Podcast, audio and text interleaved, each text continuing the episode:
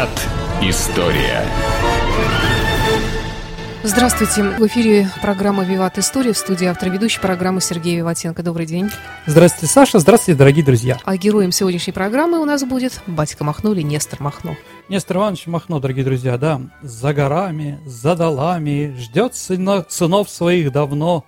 Батька мудрый, батька добрый, батька славный, наш Махно. Крестьянская песня во время гражданской войны.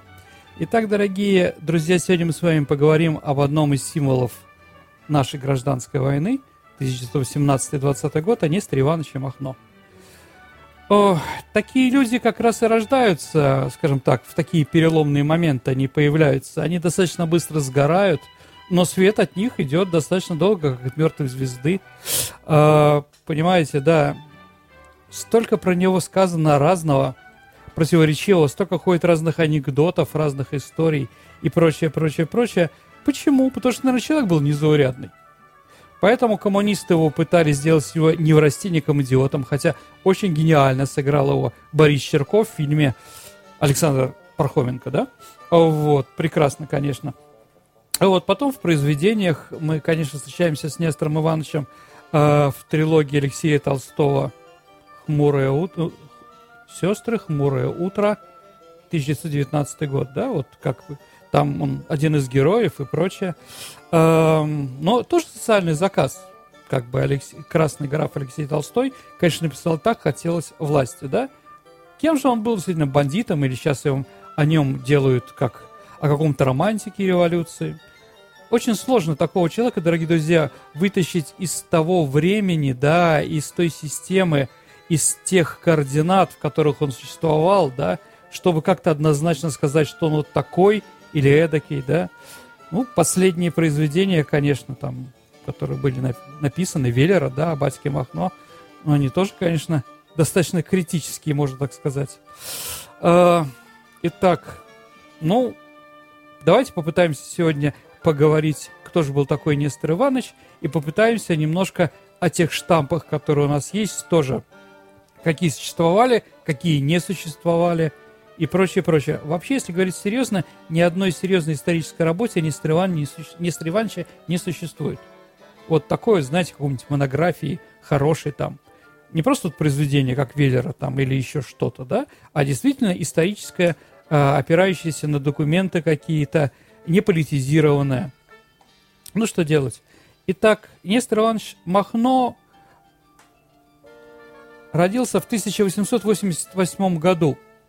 А, умер он в 1934 году. А, некоторых, некоторых э, документах он писан, что родился в 1895. Почему? А, ну, потому что его светила расстрельная статья, дорогие друзья, да, во время революции пятого года. Ну, и поэтому он пытался из себя изобразить ребенка. Да, но его удалось, его не расстреляли, как бы. Вот, родился он в районе э, Гуляй-Поля. Гуляй-Поля – это название даже такое поэтизированное, да? Это такой населенный пункт в Запорожской области нынешней Украины. Вообще, конечно, он был украинец, да, передери у него мама была. Вообще говорят, что у него фамилия Михненко. Дочка у него официально имела паспорт с фамилией Михненко. Но, в принципе, это не важно. Махно на русский язык переводится как, ну, ну, как Петров, Сидоров, то есть как Макаров, да? Макар, да, или там еще какое-то имя на, или Михаил, да, Михно там, да, ну вот э, от имени произошло, да, э, значит, которое вот переделали. Ну, из крестьянской семьи. Вообще, да, он, конечно, украинец. Но, дорогие друзья, надо понимать, что эта территория, мы с вами это прекрасно видим сейчас исторически, это вот не истинные такие земли, это а, земли, которые были заселены окончательно уже в конце 18 начале 19 века. И там селились э, люди различных национальностей. Да, э, кроме украинцев там или русских, или казаков, которые были рядом донские, да, э, там также были большие колонии греков, впрочем, они сейчас остались. Саша, какие вы знаете греческие колонии в тех районах? Понятия не имею. Ну, Мариуполь, Никополь, да? Мелитополь. Ну, откуда такие названия? Это все греческие названия, которые там греки их основали. Нет, ну названия-то греческие, а то, что там греки живут. Конечно, жили греки, да, в достаточно большом количестве там, да. Ну, греков, А как они туда попали? ну, э, греки к нам переселились, опять-таки, при Екатерине II, а когда начались гражданская война с Турцией, когда э, там очень много архипелажных так называемых греков, да, то есть греки, которые вынуждены были, турки заставили уйти со своих земель, а, там понтийские так называемые, да, вот они туда переехали и жили там. Сейчас они тоже, в общем-то, живут, э, но не в таком количестве. Вот, ну, Хачериди такой футболист есть, да, и га- не знаю, играть сейчас Динамо Киев не играет. Ну, да, греки, греков там достаточно много. А, значит, немцы тоже. Немцы переселялись только в Поволжье, дорогие друзья, но большой слой, э, большой слой немцев жил как раз и в, э, в Новороссии, так называемой. Ну, евреи, конечно, и еврейские местечки там тоже существовали. То есть это был такой симбиоз различных национальностей. Дорогие друзья, там, где очень много разных национальностей, национального вопроса, в общем-то, нет. А, поэтому говорить о том, что вот Троцкий обвинял Махно в антисемитизме, это неправда. Это неправда. У Махно нормальные были отношения с евреями. Никаких погромов он не совершал. У него была еврейская, э, еврейская боевая, э, скажем так, э, ну, рота, дружина, как называлась, которая воевала у него. У него вообще даже эстонский духовой оркестр был. Э, Вот, да, ну, взял просто, да, вот у него в, в его бригаде, да, в его армии этой свободной были и горячие эстонские парни там. Не знаю, что они там надували, хотя, конечно, дорогие друзья, ну вот еще одно, да, знаменитая песня Загребельского, а Загребельский это Махновец, а, «Распрягайте, хлопцы, кони». Знаете, Саша? «Долягайте почевать, а я выйду шат, в сад зеленый, там Криниченко...» Что там? Ладно, Маруся раз, два, три, Калина, да?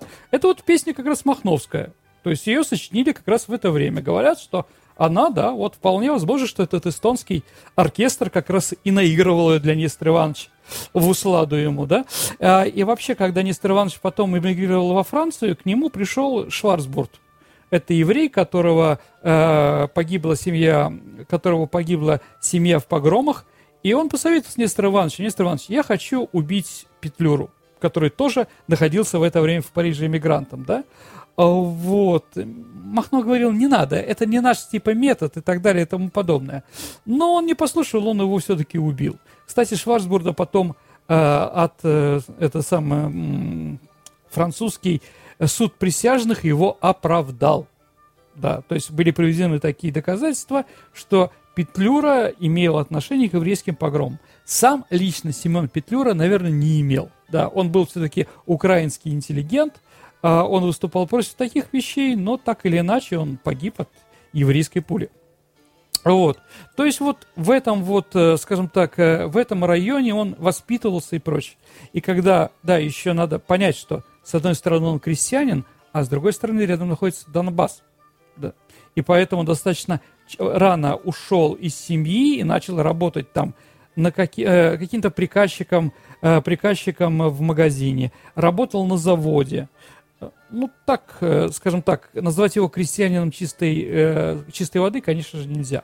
Начинается революция 1905 года. На Донбассе она была достаточно серьезная. Центром революции была Горловка, это тоже рядом.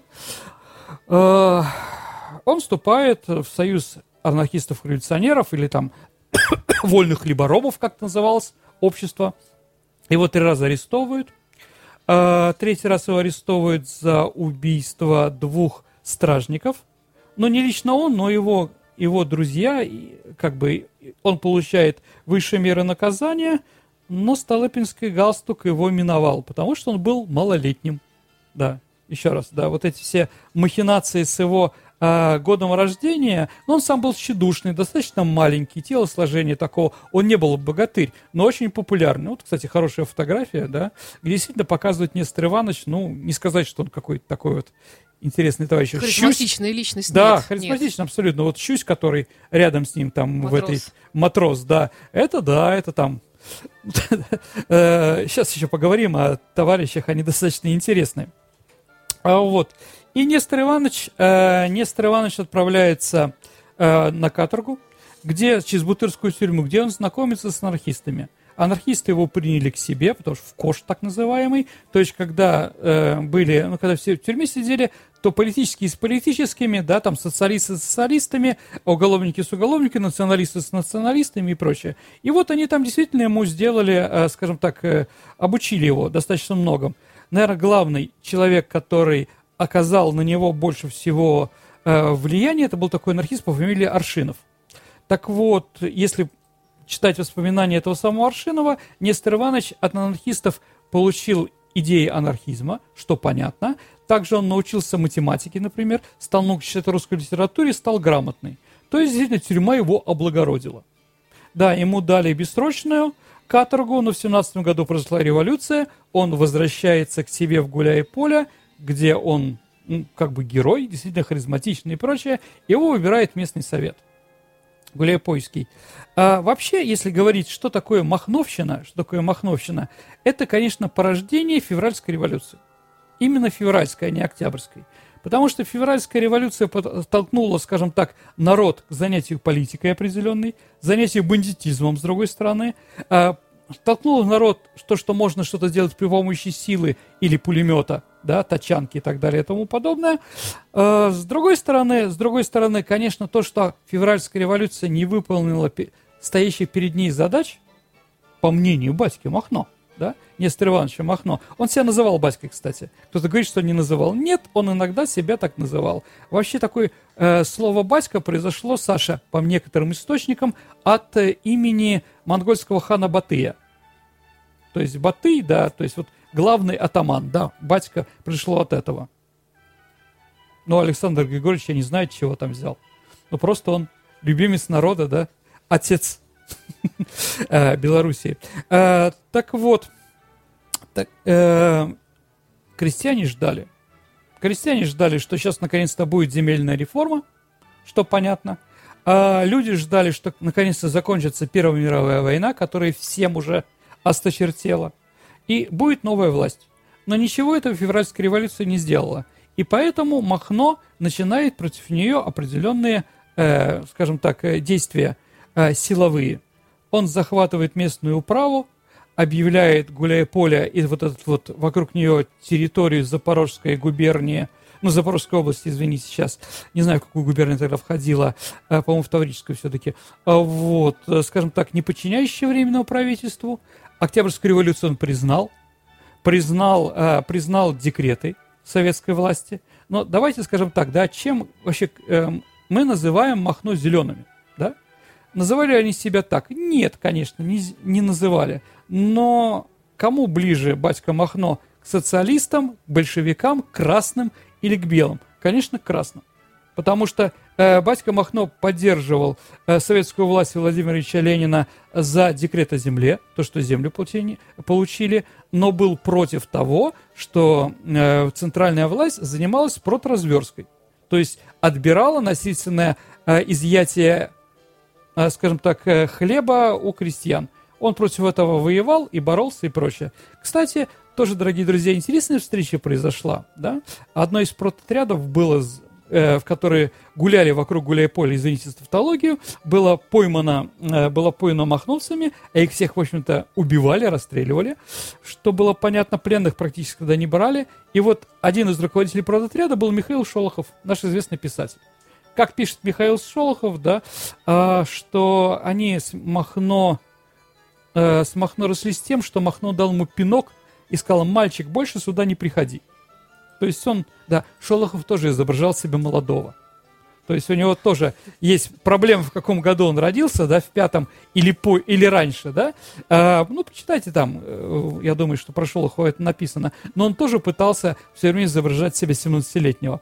Так или иначе, ну, тут его спасло точно. А, Махно, да, сохранил жизнь лауреата Нобелевской премии в будущем. Итак, начинается, начинается э, вооруженное восстание, потом война против польз... э, украинских националистов, а после заключения Брестского мира, который, кстати, тоже э, Махно приветствовал, потому что надо было заканчивать, считал это прекрасным трюком Ленина. Ну, в общем, все, все, кроме немцев, считали, что это прекрасный трюк. То есть это, все считали, что это прекрасный трюк, немцы считали, что они действительно будут контролировать всю эту территорию, которую они по близкому миру получили. Так или иначе, начинается борьба с австрийцами, начинается э, австро-венгерскими войсками, с немецкими войсками. Правда, не очень удачно, если говорить, потому что они все-таки профессионалы и били их очень сильно. И там еще были немецкие колонисты. Вот против них Махно воевал. Если мы говорим, против каких национальностей он выступал, да, потому что, ну, немцы, которые там жили, они выступили на стороне Творчественного союза, ну, после начала уже революции. Так вот, разбитый Махно бежит в Таганрог, это уже Россия, а, а потом в Москву, где он знакомится с Лениным, а, знакомится с Троцким, с Ворошиловым, Каменевым, Зиновьевым э, и знакомиться с руководителями анархического движения. Как говорят некоторые наши источники, что вот он не мог встретиться с... Э, да, он встретился с Кропоткиным, с лидером с анархизма нашего. Э, как мог э, Кропоткин встретиться с бандитом? Дорогие друзья, а Кропоткин не встречался с бандитом. Кропоткин стрелял с анархистом из города Гуляй-Поле. Это тоже надо понимать. То есть э, была эта встреча? Сто процентов была. И не надо об этом придумывать. Как вот мы читаем у Веллера, да, интересную историю а, про то, что а, маленький мальчик Нестор Махно отомстил за отца, которого там местный помещик, а, значит, выпорол, да, и за это отравил собак. Все здорово в этой истории, дорогие друзья. Только Нестор Махно был 11 месяцев тогда, когда умер отец. Понимаете? Вот, ну, конечно, мы можем и дальше домысливать, да, что он там, э, как багдадский мор, да, 6 месяцев начинал свою политическую деятельность, да, но думаю, все-таки этого не было. Так или иначе, а Ленин, э, э, как писал сам Махнон, попал под овояние Ленина. Ему Ленин очень понравился.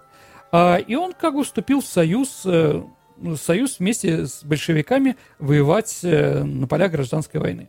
То есть два раза Э, Нестор Иванович заключал договор с большевиками. Итак, на первый он должен был помогать большевикам, красным, да, в районе Волноваха-Мариуполь, вот на этих территориях, которые нам сейчас тоже известны, он держал линию фронта и не пускал туда а, денегинцев. А, потом он отказался, а, отказался от а, союза с большевиками. Он, кстати, заключал договор и с, э, с Петлюрой спокойно, и с другими. Вот как он сам формулирует, дорогие друзья – формулирует, почему он разошелся с красными. «Советская власть, — говорил Нестор Иванович, — никогда не победит. А победителем буду я со своим войском. Хотя и ухожу сам с этого фронта, но меня заставляют обстоятельства, так как господа коммунисты все, все запасы снаряжения и снаряды отправили в, Савдепию. И это, по мнению Махно, они сделали потому, что устраивают с этой целью, э, чтобы открыть фронт белым. Ну, понятно, да, нету грошей, нету пропитания, какой-то воинский союз. С другой стороны, надо понимать, что в это время было восстание батьки Григорьева, атамана Григорьева. Это еще один такой интересный э, товарищ э, в районе Екатеринослава Одесской, э, Одесской губернии, да. Ну, в конце концов, потом, кстати, Григорьев был убит э, Нестором Ивановичем. Ну, так или иначе, на этот момент разошлись. Э, кстати, за, э, за в 19 году за боевые действия в районе Бердянска и Мариуполя Махно, по некоторым источникам, был награжден орденом боевого красного знамени под номером 4. Если документы про это, никаких документов про это нет. Есть фотография, на которой вроде Нестор Иванович изображен с каким-то непонятным знаком, который вроде напоминает орден Красного Знамени. Э, можно ли в это верить? Ну, да, я считаю, что вполне возможно, что в это можно э, верить, да. Э, потом еще Куриленко, как раз это известная киноактриса и супермодель, да, она как раз из нынешнего Мариуполя, да, Куриленко тоже оттуда, может, какие-то у них даже, э, скажем так, кровные связи есть. Так вот, Куриленко тоже она, э, в это же время вместе с Нестором Ивановичем получил тоже орден Боевого Красного Знамени. То есть красные награждали анархистов и Нестора Ивановича Махно, его бригаду, да, которую он там возглавлял, э, своими орденами. То есть вполне возможно, что я складываю на то, что я считаю, что действительно он получил. Но кто-то скажет, но под номером 4 у Фабрициуса. Ну и что? Мало ли у кого какие номера, да? Э, с одной стороны, у человека, который получил орден номер один, у Василия Блюхера, известного, да, был, у него был орден боевого красноармия, по-моему, 113, по-моему, или 114. То есть номера, которыми там написано в списках, и на самом деле награждали не так вот. Орден третий, например, дали Кузьмичу. Ну, не герою, э, не герою э, особенности национальной охоты, а Филиппу Кузьмичу, э, господи, Филиппову. Ну, в общем, герой гражданской войны, казаку такому известному. То есть Филипп, как же его фамилия? Ну, в общем, ладно, извините, вылетело из головы. А Вот, поэтому там все достаточно сложно и спорно. И я все-таки считаю, что вполне возможно, что он его получил. Вторая, э, вторая дружба с Нестора Ивановича с красными стали во время э, борьбы, за, борьбы за Крым против Врангеля. Кстати, Врангель предложил э, Нестору Ивановичу дружить, но тот отказался. И вот э, Семен Каретник, один из э, помощников, э, один из помощников Нестора Ивановича как раз был тот человек, который именно по Севашу прошел в этот самый на Чингасский полуостров в Крым. А, если говорить о том, что ну, опять-таки, да, тот спорный вопрос, но говорят, махновцы придумали тачанку, на самом деле, это их первое изобретение. А, говорить о том, что, да, с другой стороны, дорогие друзья, говорить о том, что он был э, пушистый, мягкий и теплый, тоже нельзя. Конечно, они были бандиты, они воровали, пленных они не брали, уничтожали в большом количестве, ну, там, офицеров, дворян, всех, доста... э, всех кто там был из бывших. Э, на этом они, конечно, не останавливались. Помощники, конечно, у Лёвы, э, помощники у Нестора Ивановича были, конечно, тоже очень интересные там.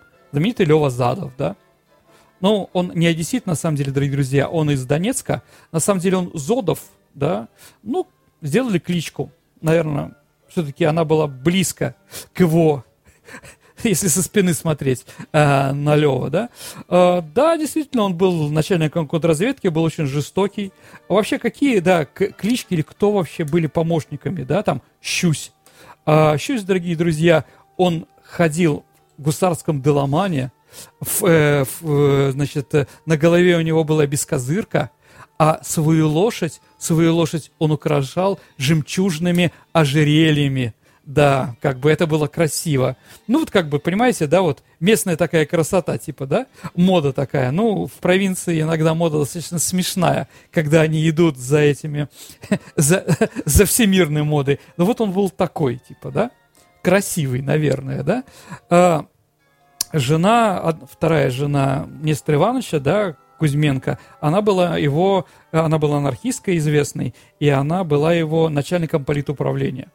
То есть анархисты тоже играли определенную роль, э, скажем так, Э, в том, что чем занимался Нестор Иванович. Можно ли сказать, что все время он был э, анархистом? Ну, с одной стороны, да, с другой стороны, он, может быть, был близким и большевикам. Вот какие он выступления говорил, например.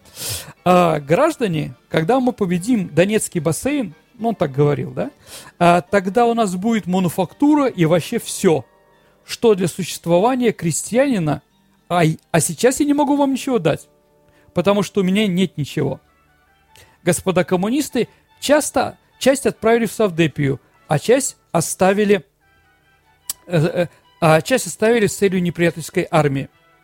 Когда мы завоюем Малую Азию, то есть Турцию, дорогие друзья, он предлагал, да, у нас будет хлопок. Ну, действительно, в Турции растет хлопок. Только как они на своих тачанках доедут оттуда, да? Когда завоюем Баку, тогда будет у нас нефть. Вот такая вот, вот такое выступление. Говорит, что он был краснобаем, я бы не стал, да, понимаете, вот как сказал, так сказал, да. Может, он перепутал Малую Азию со Средней Азией, понимаете, да. Может быть, действительно это была идея захватить э, мировые революции, о которой так много говорили в то время большевики, да, там Троцкий говорил, что для нас главное направление удара это Бенгалия, Пиджа, э, Пиджап, Афганистан. То есть они собирались воевать э, с английскими империалистами в Индии, да. Ну, достаточно интересно. Так или иначе, когда большевики стали сильны и Красная Армия победитель, Нестор Иванович уже был как бы не нужен. И когда они расстреляли ну, героя, действительно героя, штурм э, Бармы с, с Врангелем Семена Каретника, э, Махно снова уходит, начинается с ним борьба. Борьба достаточно длинная, он отступает из гуляя поля, идет к румынской границе, его его несколько раз окружали, но солдаты его отпускали. Ну, красноармейцы. Потому что они видели в нем своего. А если вы помните, самая популярная песня э, в того времени Леонида Утесова с одесского Кичмана «Сбежали два уркана». Помните, Саша, такое, да? Конечно. Ну, один из них махновский партизан, да? И вот, да, эти слова были, и Леонид Утесов эти слова пел, и они были очень популярны, и любимый Серго Орджоникидзе, который обожал эту песню, и товарищу Сталину, который тоже обожал эту песню. Да, это был хит того времени. Но я думаю, что Игорь Шишарин лучше меня расскажет про все эти истории. Он так уже рассказывал в своей программе. Вот я пропустил. Ладно. А, вот. Итак, Нестор, э, Нестор Махно со друзьями выходит, уходит в Румынию, абсолютно нищим. Денег у него там не было ничего. Потом переправляется в, э, во Францию, где живет в Париже, занимается обувью, шьет, чинит и прочее, прочее. Попытки там э, Бьенвентуры э, его сделать знаменем борьбы анархизма в Мадриде ни к чему этого не дали. Он был 12, ранен, 12 раз ранен во время гражданской войны. Он был храбрым человеком. У него был туберкулез, потому что во время каторги он был отправлен, он был отправлен в карцер и после этого ну, не мог курить, например. То есть, так или иначе, и все его друзья через ГПУ, которая воевала свое, уходили, возвращались, э, возвращались в Россию. Вот Лева Задов стал чекистом, пока его не расстреляли. Аршинов уехал, да, в 32 году, его потом в 38 году расстреляли. А Нестор Иванович как бы эту публику понимал, коммунистическую, поэтому не шел.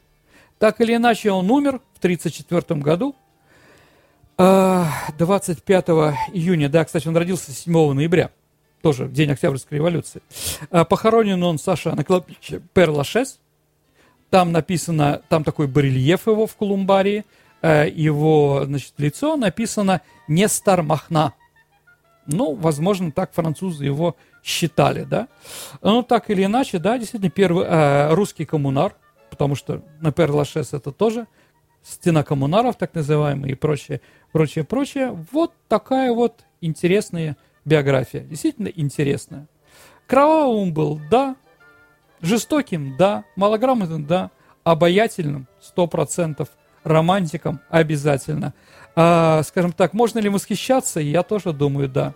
Страна дает нам много разных героев.